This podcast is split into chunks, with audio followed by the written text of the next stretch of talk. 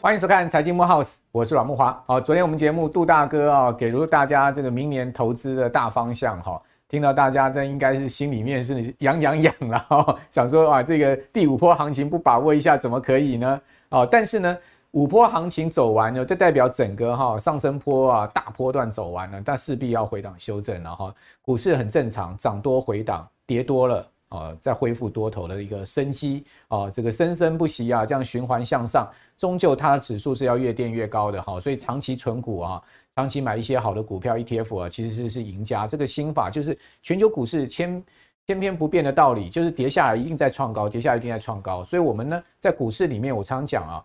真正就是要做多啦，哈，做空能赚到大钱的少之又少，哈。那基本上，呃，空头市场都是既来得快又急，多头市场是走得又长又慢，所以你当然是要做多啊，做多是最主要我们在股市投资的心法。但是怎么存股呢？策略是什么呢？今天我们专家会告诉各位哈。但我们要提醒大家，就明年啊，还是有一些这个高利率啊下压哈，对全球经济产生变数，现在已经开始。这种哈要爆发的影子在开始出现哦，比如说最新的消息哦，这是一个很大的地产公司，是欧洲地产的龙头，奥地利的一个大公司哦，叫 Signa 哦，这家房地产公司已经宣布啊破产倒闭了，它资产规模非常惊人哦，各位上网查一查，都是百亿起跳的一个呃这个资产规模，讲的是欧元哈，这样大的一个资产规模。那 Signa 呃，它是在一这个德国哈，已经出现了一栋六十几层的烂尾楼的一个状况哈。那他说呢，他们其实现在哈，呃，已经出现了一个资金流断裂的一个问题哦。这个事实上哦，不管是银行业或者地产业，最怕就是资金流断裂。也许他的资产负债表哈，看一看哦，加加减减哦，还是净资产的一个状况哦。也就是说呢，呃，他的资产还是大于负债的状况。但是问题是，他现金流一断裂之后啊，他没有现金了。所以这样的倒闭的情况呢，是常常会发生在地产跟金融业，这是非常可怕。还记得吗？今年三月，矽谷银行不就发生这样的一个问题了吗？哦，矽谷银行是一家相对哈也有体质、一定体质的银行，但为什么突然倒闭呢？就因为它资金流断裂。哦，所以是 Sina，它的现在目前总负债是一百三十亿欧元哦，它的资产规模是两百七十亿，你看答案就出来了嘛，对不对？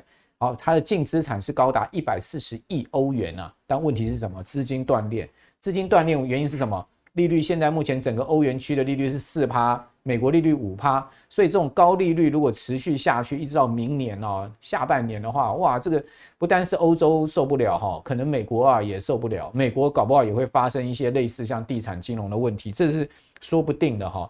但是我想美国联准会。也不愿意乐见呐，所以现在市场降息的呼声很高嘛。我想某个因素也是因为担心后面啊这种高利息啊对美国经济金融市场的一个影响哈。那但明年呢，我看到现在目前呢，华尔街的大投行哦，大多都是看涨，涨时看涨哈，跌时看跌啊，这个气氛哦永远不变。还记得吗？去年底哦，看今年这个美股哈，华尔街大投行 大部分都看跌，结果没有一家对，只有一家德银对哦，德银真的是很厉害，它是。去年底就看今年上半年标准普尔五百指数是要涨的，结果呢，大大多数什么花旗啊、大摩、小摩都是看跌的，就得赢对。那现在呢，因为美股是一个多头，那这个大家都看涨，但是呢，唯独一家现在看跌，不知道它会不会对。小摩啊，给出了一份很空的报告啊，他说明年啊，标普年底指数下看四千两百点，哇，四千两百点的意思就是叫现在的四千五百多点的一个标普指数要跌八趴啊，哦，这个是非常空的哈。但问题就是，呃，我们讲去年看对的大神哈，德德意志银行啊，他们是看明年哦，美国标准普尔五百指数会涨到五千一百点，哦，也就是说，从现在上去呢，还有一个双位数的涨幅，哦，那这个当然他们可能架构不一样，哦，德意志银行可能架构就是美国 GDP 明年还是一个呃这个呃温和的一个情况，就是说即使可能有衰，德意志银行也是用认定有可能上半年会小幅衰退了。但全年的基本上还是一个温和小幅增长，就上半年短暂衰退完之后，下半年会上来这样一个状况，所以他认为说年底股市会拉上来。但这个呃，我想这个小摩啊，基本上他可能就是看美国经济明年是一个相对不好的一个可能比较差的一个格局哈，所以基质于不同的一个观点所推估出来哦，对于股票位置哈，当然就产生一个分歧的一个状况。好了，不管这个。大神小神啦，大魔小魔啦，他们说的是一回事。我们自己呢，心中要有一把尺。投资呢是一个呃，我常讲哦，投资是一个龟兔赛跑哈，乌龟比比气长的一个地方。只要你在投资上活得够久，好，你的这个钱呃持续累积，持续投入到金融市场，投到股票市场去，投到 E ETF 去，我相信你终究要开花结果的哈。因为各位也可以看到，台股嘛，不是。这个去年跌到一万二，现在不是又回到万八附近了吗？是不是？你会发现，哎，其实它长期啊下去之后，它一定会再上来。美国股市也是一样啊，去年那么悲观，现在目前不知道大家转为乐观了吗？哦，所以不要跟市场起舞，我觉得是一个很重要的我们心中的一把尺。所以，我们今天呢要请到这个专家中的专家，非常有经验的。我们这两集都是请到超有经验的啊。他们来告诉大家他们的投资心法是什么？哈，我们今天请到的是纯股教授谢世英老师哦，哇，谢老师真的又是不远从这个不远千里从高雄而来参加我们节目，让我们感到非常感动哦。谢老师你好，哎，主持人好，各位观众大家好。那大家都知道这个纯股教授的名号绝不是浪得虚名的，对不对？哦，所以谢老师呢。过去大家都关注说，哎，谢老师这个咖啡园存股心法，但是大家可能忽略掉一点，谢老师另外一个让人家很羡慕的成绩，叫做三年半滚出一千万。很多现在小资族讲说，买不起房哦，买不起车哦，我好歹存点股票，存点 ETF 吧，我要怎么样三年半滚出一千万？当时谢老师，我知道你的本金是两百二十万美金嘛。哦，两百二十万台币，对，两百，对不起，对，两百二十万台币，刚一直在讲美金了，现在 都已经把这个货币单位搞错了，两百二十万台币，结果谢老师三年半滚到一千万，对不对？对，所以。我这边当然就要替我们观众朋友小知足问了，大家羡慕说，哎，夏老师怎么存到两百二十万呢？其实那时候我应该是四十五岁了嘛，四十五岁存到两百二十万。我大概是三十岁，二十九岁多那时候回国嘛，开始教书。嗯，其实我也是自己存钱存了十五年了。嗯，那我发觉我还好，因为我会慢慢存钱，所以慢慢累积。那慢慢累积，所以这两百二十万包括你在就这美国美国也存下来的钱。我在美国的时候。真的，我是去读书的时候，那时候带了大概五千块美金去美国嘛，民国七十年，那时候傻傻的不知道会存定存，那时候美国定存十八趴利息，卡特政府最高的时候，嗯，那时候正好是恶性通膨的时候，对对的，快开始一九八零年代恶性通膨的时候。那我回国的时候，因为我有拿奖学金嘛，嗯，省吃俭用，回国的时候还带了一万三美金。但是五千去带一万三回来，一九八五年就民国七四年回国，真是厉害。但是那时候又因为不认识巴菲特，如果那是巴菲特，我一万三美金，我买几张巴菲特股票摆到现在，我什么事都不用做了，对不对？因为就已经是很很多很多钱，比现在应该更多。但是我还是陆续会存钱，因为那时候回来教书，开始成家立业买房子，但是每个月还是存一点，存一点，存一点，所以这样累积。我之前存的钱有一部分，因为我父亲在股票市场嘛，所以我就给了他六十万块，然后陆续慢慢加，慢慢累积，后来增到九十万，然后一直到后来，我觉得我父亲的投资的策略，因为他是属于比较短，买卖买卖，喜欢进进出出的。对，后来我发觉说，我研究的结果，我看书结果好像这样子不是很恰当，对，所以我就跟他讲说，要不要？这个暑假我自己来了，你不要碰。所以他就把它移给我的时候。那你爸爸不会生气吗？不会不会，他还好了。我爸脾气，他只是觉得你有那么了不起吗？对对 对对。那所以我那时候正好算出来，我是两百二嘛。哦好，两百二。那我在我这书中也写，我在办公室还跟大家讲，我说我希望五年之内，五十岁，嗯嗯，我存到一千万，对，看看可不可以。哎，结果你三年半就提成达成。对，那时候就是很巧，大概正好买了，碰到那个。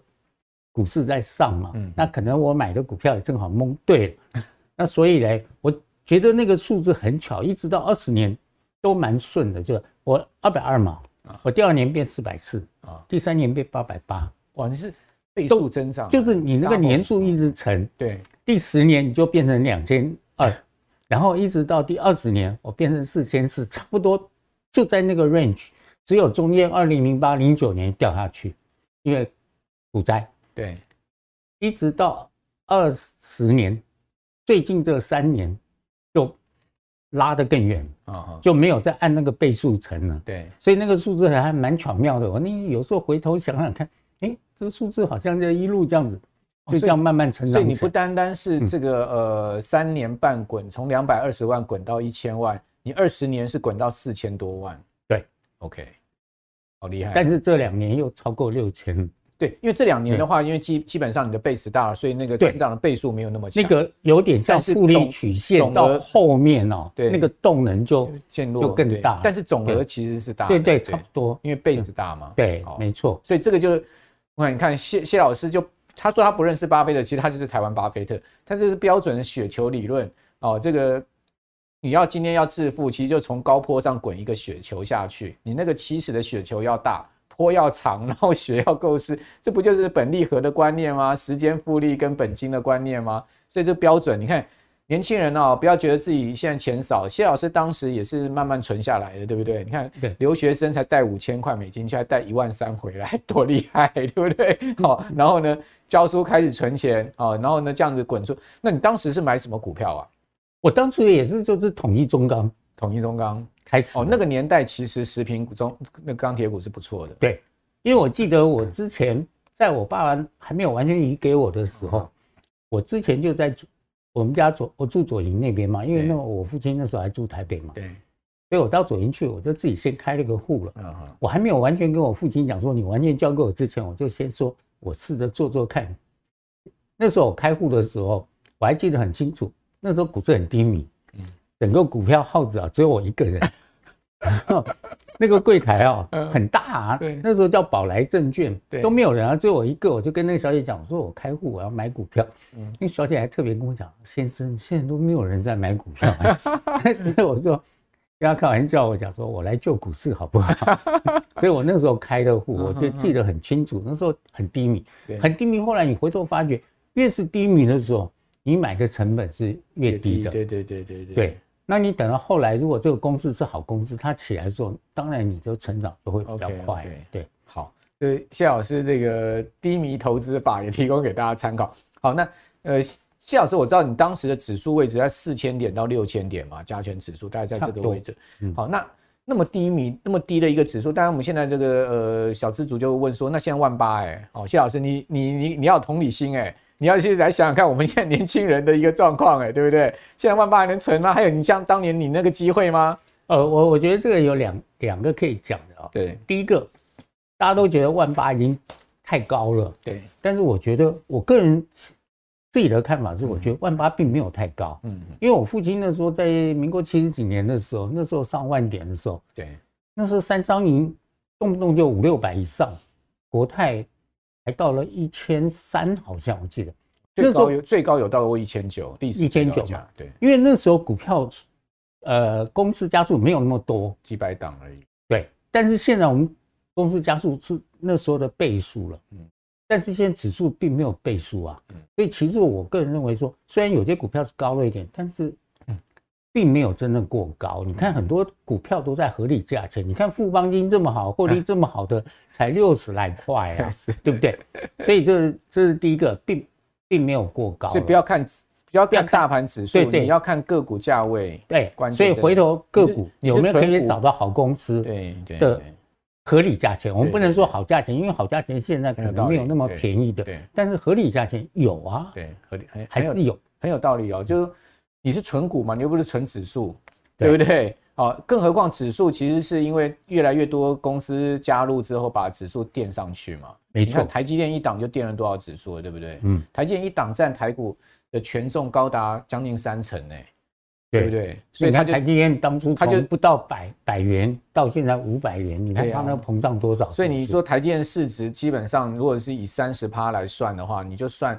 台股如果是万八的话，三十趴就已经占了五千点呢。你扣掉台积电的话，只有一万三 呢。对，一万三一万。然后再扣掉那些新上市那些股票，全部扣掉以后，大概我觉得并没有过高。好，所以谢老师也是突破大家的盲点哦，就是说我们是纯股，不是纯指数，而且指数其实讲实在是因为很多公司加入的关系。所以呢，这个指数长期要往上垫高哈，是必然性了哈。那这边就要请教这个谢老师，就是说今年其实最疯是 AI 股，对不对？对。那你有没有搭上 AI 股这个旋风？听说听说您是有，你是被迫被搭上是吗？对，没错，就就就好像我躺在沙滩上躺了好久，突然一个大浪把我卷下去了，就跟着开始随波逐流了，大概就这个意思。这个因为我的所谓搭上 AI 股，是因为我很早那个时候施正荣施董事长在宏基第三次吧，应该算第三次掉下去之后，他说他本来已经退了，他说我再出来准备，哦有有有，准备再。再好好的努力，最后一次救一下宏基。那时候我看了很感动啊，我也就跳下去买买了宏基了。买完宏基，没想到施董事长最后，呃，有一点没有那么如他，马上就把宏基带上来。嗯，所以呢，我的宏基就停在那边一阵子。但是宏基后来因为它的代工跟它自己自有品牌关系，分出纬创、佳士达之后，嗯哼，我也就。顺势有了宏佳士达跟纬创啊，所以你纬创跟佳士达是应该是那时候出来的，分家出来的，应该是分家出来的。因为刚开始大家都两张、三张、四张这样子。对，那我就按照我的原则，我还是比较啊。那那时候宏基因为获利没有起色，所以宏基的张数就停在那个二十多张，我就没有增加了。嗯，但是我觉得，哎，伟创跟嘉士达它的发展性和它配的股。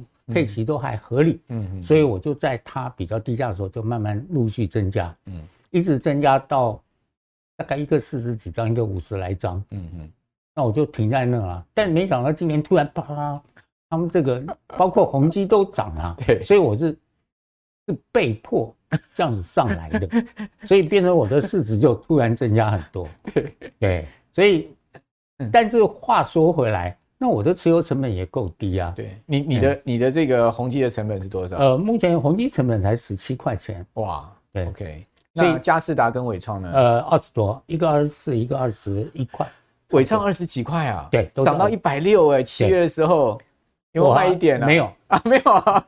所以你在被被浪打到海里，还是继续浮沉，没有没有上岸就对了，没有弃船而逃。OK，但这个可能对一半也错一半。啊，怎么说？所以按照巴菲特原则，他的已经过高了，对，太贵了，就本益比高了嘛，本益比太高了，对啊，但太高了，我是假设，他如果真像 AI 预测那么好，其实它今年第四季到明年到后年，它会更好，对，所以我就很怕说，会不会像当年五六十块没有买台积电，那如果有买了 一百多块就卖了，你会后悔。哦，所以我就想说，我留着。看它未来，因为还有一点，就是因为我持有成本够低嘛，对对，它今年应该明年配的一定比今年好，是，所以我照理说我的获利不会减少，嗯嗯，但是我没有想说，万一卖掉，嗯，我买不回来，我又觉得很扼腕嘛，嗯，所以我就犹豫了一下，但你犹豫一下，它又开始哗哗下来了，但下来你就又也不想卖，所以我就，所以大部分人都停在那边，嗯，但是回头当它够低的时候，因为我有的时候。因为我有配一些零股，对，也许我会把零股再补成一张哦，就这样而已。就买零股来凑，对对对，把它凑一张，譬如四十一点二，我变成四十二这样子。OK，了解。买个八百股这样子。好，那这种存股变标股的经验呢？哈，今年蛮多投资人有的。您您您觉得，如果下次再遇到这种经验，你会卖吗？也不一定，也不一定，因因为 很难讲。因为我最早经验我不卖的原因是。我那时候一开始存的是统一啊，我统一十块钱买，我爸十七块就帮我卖，他说你赚了七十八，你为什么不卖？那我说你不要卖啊，结果我后来就真的统一就没有再有出现十七块，我后面买就二十多块，所以我现在统一存了这么多张，我成本是三十块了，所以就高了，所以我后来我就想说，好公司你没有必要卖嘛，因为你买买卖卖卖卖，中间你错过一次，搞不好就错了。那我干脆我就跟着他一起成长就好了，所以我统一等于我成本线，我也跟着他到七十来块了。你真的是巴菲特，你那跟巴菲特那个前五大持股什么美国银行啊，对对，那个可口可乐、美国运通啊，那些不动如山是一模一样。有点类似，有点类似，因为因为赚大最最大那一块嘛。对，我大部分的经验我是想说，既然是好公司，我成本又够低，对，那我领的股利也是。加起来差不多也算换算起来有十来趴，对，然后我就可以稍安勿躁。好好，谢老师这个投资的想法哈，真的很值得我们这个年轻朋友参考啊。因为年轻朋友这个可能什么都没有，但是你有最多的就是时间，对不对？谢老师这种时间存股法真的是非常犀利哈。好，那呃，另外我们要来讲一下这个除了 AI 股以外哈，像这个谢老师也很喜欢的一些传产金融的一个投资的领域哈。这个玉龙啊，会不会是明年的标股哈？这个玉龙利多齐发啊，好，这个前三季 EPS 哈三点五元，各位可以看到，好，玉龙呢，除了这个有本业哈，纳智捷这个 N 七啊，明年要电动车要上市的这个呃，等于说是一个助力之外，另外它这个新店玉龙城开幕啊，哦，那个成品啊，说完全不一样的风格，那个车龙排队排的超夸张的，诶，不过我有倒发现了，玉龙在那个。新店玉龙城开幕之后，股价反而是往下走，它并没有因为这个利多往上升。那纳智捷 N 七呢，好像也有一点 delay，不过呢，明年确定是要交车了，要量产了哈。这边就要请教谢老师，您对玉龙的看法如何呢？玉龙本来它那时候新店城之前我，我我裕隆持有的比较多一点，比较多。那后来新店城它稍微停了一阵子，对它，因为开幕它前两年它前两年它的。营运有点往下，对，那那时候我就稍微有点犹豫了，而且尤其是因为严凯他也不幸，很早就就离世了嘛，嗯、那我就把玉龙股票换了一些到玉龙，哦，同一个集团的做那个呃汽车融资的那个玉龙，玉龙，所以变成我持有他现在子公司的股票比较多，哦，但母公司变比较少。玉龙其实也很不错啊，他的那个 EPS 成长很强劲，嗯，很恐怖。嗯，因为我当初买第一张也是一个误会，因为我看他那时候配大概五块多还六块多，八十几块钱嘛。对，我想说很不错啊，蛮好的，我就买了。但是我想说先试水温买一张，他一张买完配完以后，发觉啊还没看到他还要配一块钱股票。嗯嗯嗯。那我想说啊，赶快回头就是我就九十几块开始买，但是这两三年三年配下来，我成本已经降到六十了，六十多块，因为算很好，就一直存。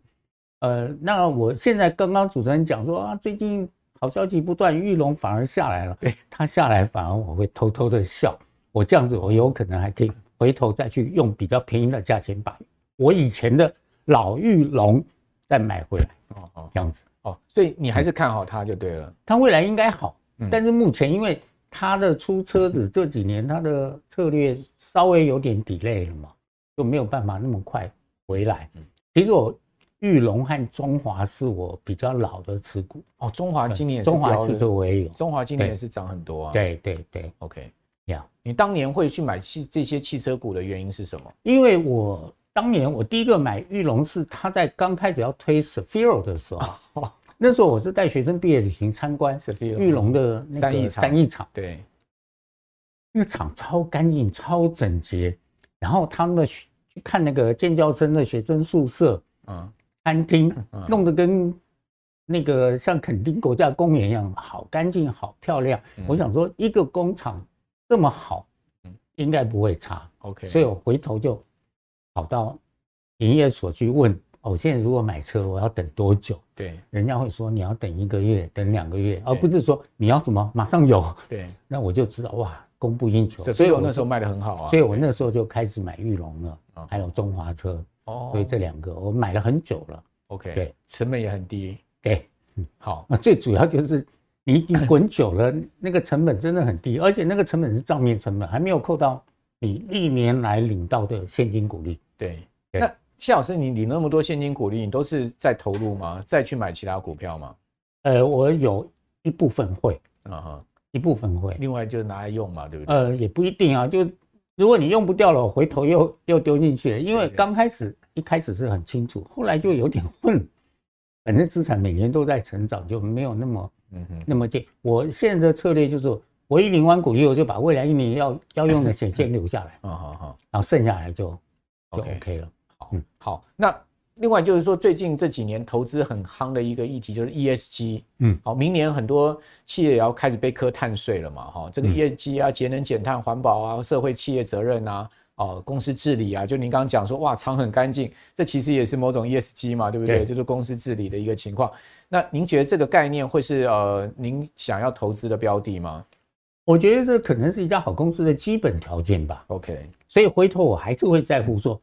那我我我作为一个股东啊，我到底可以领多少股利啊？这个对啊，这个是就定存观念嘛。一家如果一家银行给你的 定存利息不够高的话，你就不去了，我换到另外一家高的利息啊，就就这样而已。我还是会唯一在乎的，就是股利的问题。对，你的公司获利好不好嘛？对，对你不要到最后，那公司都治理的很好，但就只有 不赚钱，那就怪怪的。好，那玉山金你怎么看呢？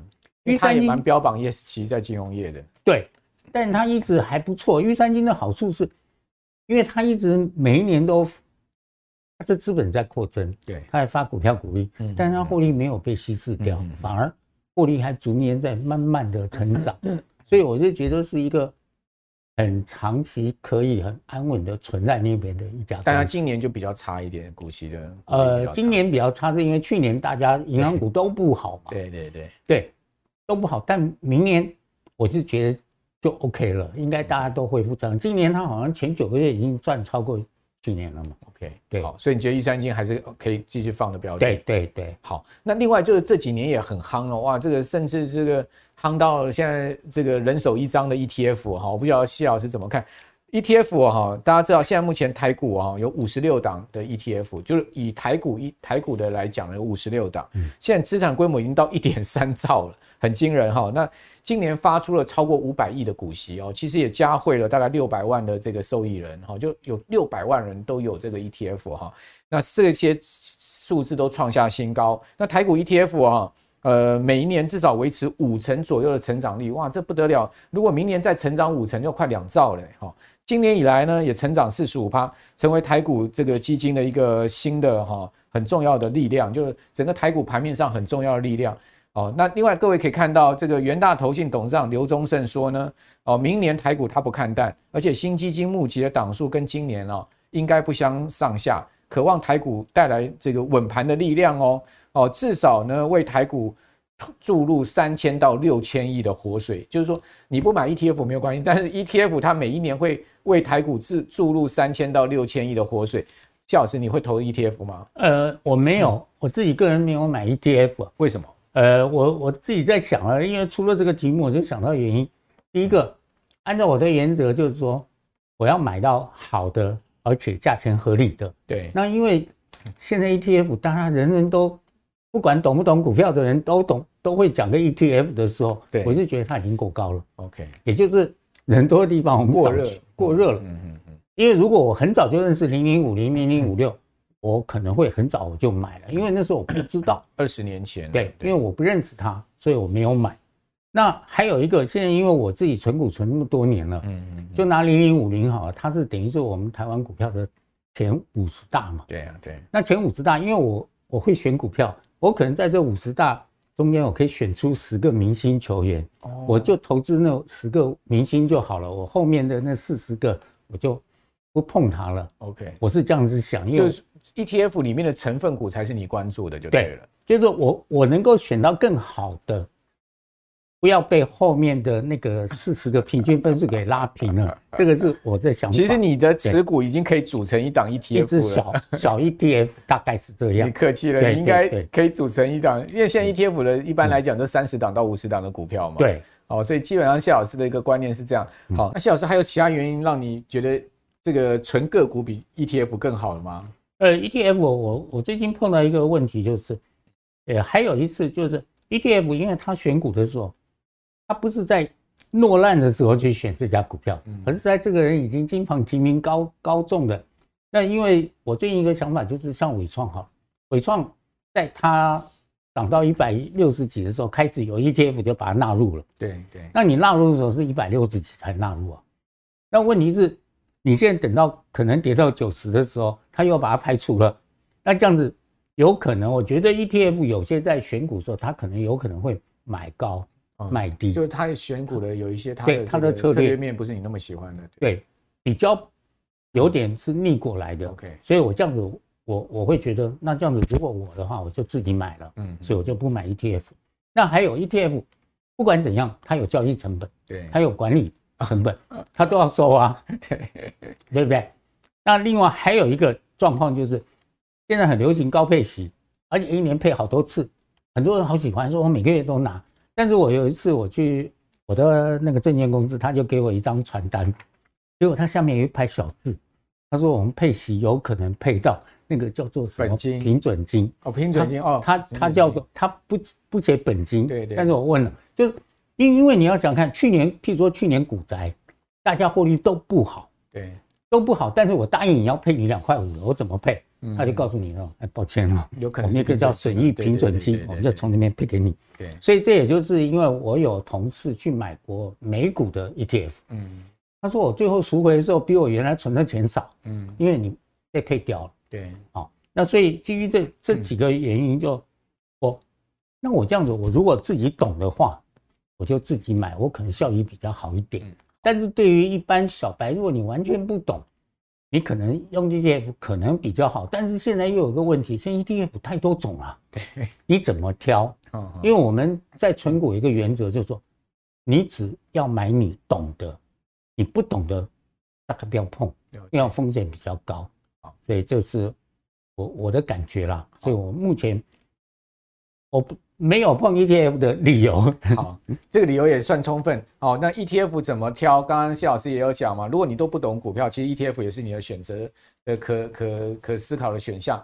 那就要看我们财经慕 House，我们财经慕 House 也跟大家讲过很多次 ETF 怎么选，对不对？我们未来还是会告诉大家怎么挑、怎么选，因为毕竟现在目前 ETF 的种类真的太多了哈，而且呢，这个档数也非常的多。那呃，谢老师就说，如果说我们还是买个股的话，我要怎么选股呢？小资族、小白，哦，他从不懂要到懂，他怎么选股呢？我觉得第一个就是可能是龙头公司，你先要注意龙头优质的，它优质的，然后你去看它过去追踪它过去十年，嗯，配股配息是不是很稳定？嗯嗯。那如果配股配息很稳定，那今年获利又比去年好，嗯，那这家公司你就可以进入你的入选名单。那入选名单之后呢？那我们当然因为存股嘛，你至少获利股利你可以预期超过五趴以上，你才要。如果现在股价涨很高了，只有剩两趴一趴了，我就决定暂时就不要碰了。了解。所以同样道理，我我的感觉是，就是说现在台积电一年配到十三块钱，啊，十三块钱，对，五百多块。那联电现在配三块五，它同样可以买十张，十张你可以配到哦三块三万六。同样的钱哦，五十几万，你可以买十张三万六，但你台积电只能配到一万三。那你以纯股的角度，现在台积电已经太高了，我觉得联电反而比较好。如果你只有二选一的机会，我我会选联电，OK，我不会选台积电。所以这个这个是我我的个人建议啊，但是如果你只想赚差价的话，台积电波动比较大。对对，你说我马上三十块我就赚到了，那就是另外一回事了，就跟我是属于不同路线的、不同派别的。对对，就是您爸爸那一派的。哎，对对。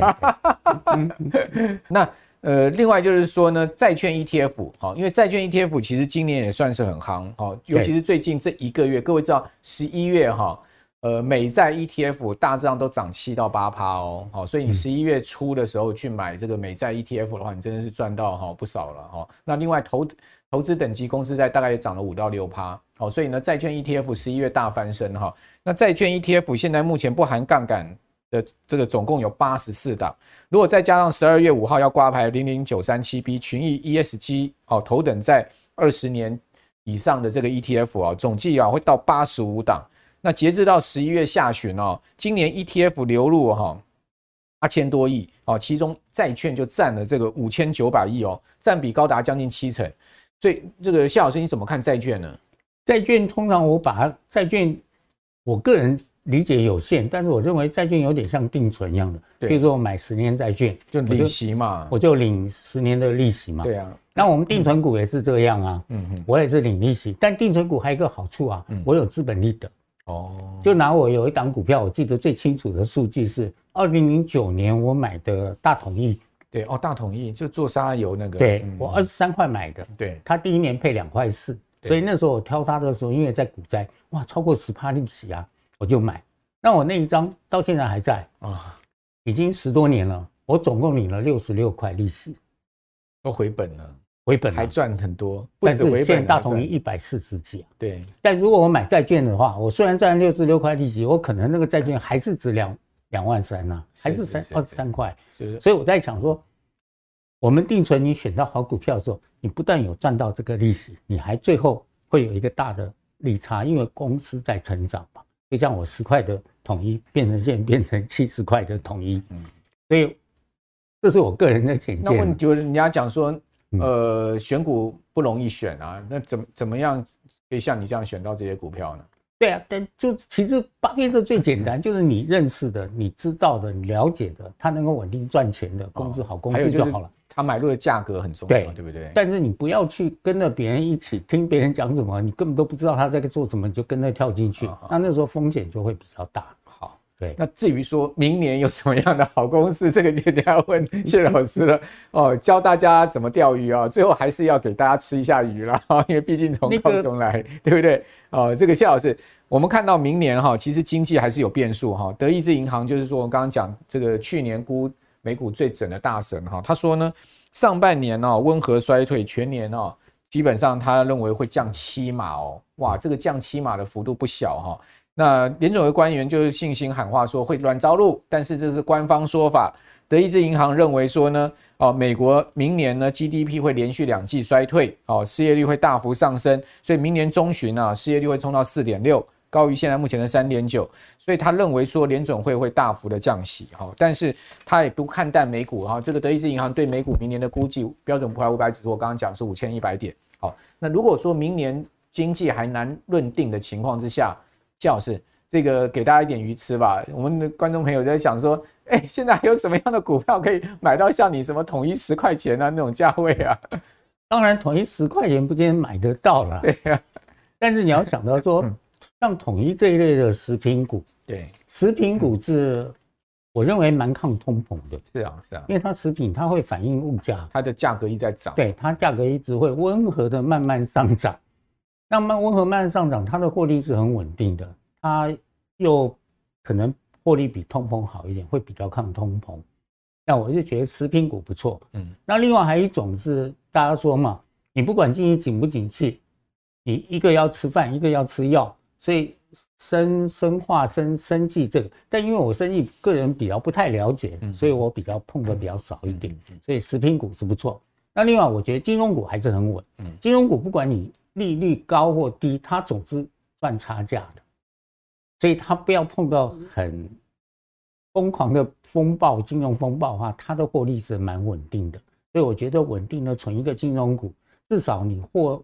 比如说你有五趴利息，你可以打败我目前的通膨两趴，嗯，还是很很稳的持股。所以这两个，嗯，我是觉得还不错的。您刚刚有讲富邦金六十几块，所以富邦金会是您的口袋名单吗？我目前有一点，有一点，我我准备再继续加码。呃，有可能哦，因为我有富邦金的原因，是因为我之前是先有国泰金哦，那国泰金又不是我直接买国泰金，因为我之前先有世华哦。对啊，他被国泰并了嘛？被并了，所以我就变成有国泰。那我有了国泰，因为你有了这家银行，你就会观察它嘛。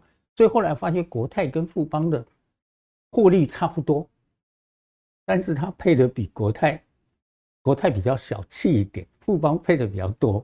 所以我在想说，那既然这样子，我还不如我就在去年还前年配股之前，我就把它换掉了。嗯嗯，我就卖掉一些国泰金，这样买点富。富邦金，我这样同样股票换股票，但是我我的股利多一点啊，嗯嗯嗯，然后就慢慢我就开始又注意富邦金了。那这样子两个比起来，我是觉得富邦金还不错啊，因为尤其它获利又是在在在龙头现在金融股，但我的设定它就是不小心跌破六十块，我就会加一点加一点，但是不是我现在银行股它是属于比较小的，很少量的。那持平股会是你们比较大宗的吗？持平股，我是统一最大宗，OK，然后有大成、莲花池，对，这样子大统一，OK，对，这样子比较大多，那也很多了，四档嘞，但是对四档，但是 那那几档都是大概十几张、二十张，OK，对，那这些股票你会再去加码吗？陆陆续续，哦，因为因为他们在不同时候有时候碰不同的事情，对，比如说像大统一好，上一次的大统沙拉油事件，对对。一出现，第二天所有的油全部被杀跌停。对对对，我说跟大统一一点关系没有啊。所以你碰到这种事，别的没有什么好买，正好有钱，我就借机会就多买一点。哦，就有的时候是碰就是说他们假设出了一些什么事情，嗯、或者说不是跟他们有关的事情牵连到这个池鱼之之殃的时候，你就会去买。对对，就反正股价好公司碰到不好消息，但是这好消息不好消息又影响它不大，而且甚至有未来有正面的，那我们就借这个不好消息就。再便宜的多买一点，OK，否则平常没有机会。那谢老师最后再请教您，您会去买一些景气循环股吗？比如说，呃，像塑化股好了，哦，他们今年很多公司股价都跌到什么十几二十块哈，嗯，就二线塑化股跌到十几二十块，然后他们的 EPS 当然就很不好，因为前几年很好的时候可能三块四块 EPS，现在就变成是负的，对不对？像这种股票价位跌得很低了，你会去买吗？我景气循环股我比较多的是台塑跟南亚哦。你也有台塑跟南亚，对。台塑跟南亚，其实我持有成本也很。谢老师，你要不要讲一下你没有的股票是什么？我没有股票有那么一千多档，好多都没有。我我大概就这些主要，因为台塑南亚是景气循环没错，但它配配股配息很稳定。但它这几年差很多啊。它虽然差很多，但因为我持有成本够低啊。哦。我我就陆续就，它虽然差很多，譬如说它差很多的时候，我可能就不买。对。那像南亚现在在六十多块。对。那因为我电把设定，它如果哪天跌破六十块，我可能就会考虑再低，我就开始再买一点。Okay, 越跌你才越买。以前我的设定，当然都好多年前了，是他们两家只要跌破三十我就买。哦哦，所以我就从一个两张、一个四张变成二十五、二十五张，这样子把它累积上来，所以我的成本都不到三十块。哎，那既然你高了，我就等嘛，因为我这就有点像我的咖啡树一样。你现在树贵了，还结果子，我就留在这边，每年收果子就好了。是，但你哪天树苗便宜了，我就赶快再多种两棵，嗯嗯，再收，嗯，这样子。所以这个其实理论很简单，很简单。OK，好，这个简单中确实见到投资的真谛了哈。我想这个谢老师啊，确实是真的，呃，值得我们这个投资人哦，大家来好好思考哈。这个谢谢老师的投资的哲学哦，看起来谢老师讲的是云淡风轻啊，讲的是很轻松，但事实上。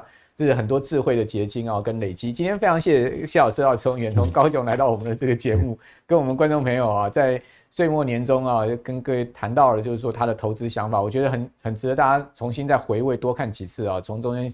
呃，这个找到一些对您个人觉得很有助益的一些启发。好，谢老师，谢谢您。好，谢谢，谢谢大家，谢谢我们所有观众朋友的收看。我是阮木华。如果你喜欢我们财经木 house 的话，请记得啊，六日早上准时收看我们节目，把我们节目介绍给您更多的好朋友。我们下次见，拜拜，拜拜。